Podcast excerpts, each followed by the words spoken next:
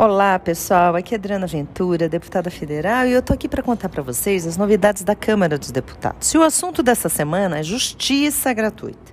Um tema super importante para todo brasileiro e que não tem dinheiro para custear um processo.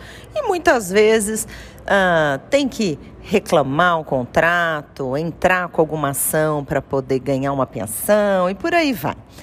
Todo cidadão brasileiro tem acesso à justiça pela nossa Constituição, assim como tem direito à saúde, assim como tem direito à educação. Agora, a questão desse projeto é garantir ao cidadão brasileiro ajuda judiciária sem arcar com as custas processuais. Neste caso, quem vai pagar a ação é o Estado. Então, o objetivo dessa lei é ajudar as pessoas que realmente necessitam e a terem acesso a processos jurídicos de graça.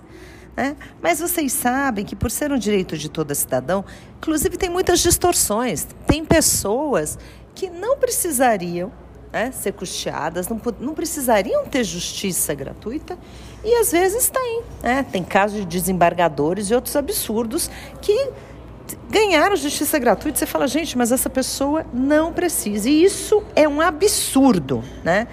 Agora, o que, que é bacana? Com o projeto de ontem, o juiz tem que homologar necessariamente a justiça gratuita para pessoas que comprovadamente não têm condições de arcar, como caso elas sejam beneficiárias de programa social do governo, como Auxílio Brasil, Bolsa Família, Auxílio Emergencial, BPC, ou a pessoa ser isenta de imposto de renda, ou ela ter uma renda mensal até três salários mínimos, mulheres em situação de violência doméstica, mulheres indígenas e por aí vamos. Né? Lembrando que essas condições não são absolutas e o juiz, quando analisar um caso, pode deferir o pedido de gratuidade, mesmo que tenha alguma questão uh, dos requisitos objetivos faltando. Né? Então, o objetivo é resguardar as pessoas que mais precisam a ter esse acesso à justiça e a garantir a sua cidadania plena. Isso é tudo, gente. Semana que vem eu volto com mais notícias para vocês ficarem por dentro da Câmara. Boa semana a todos!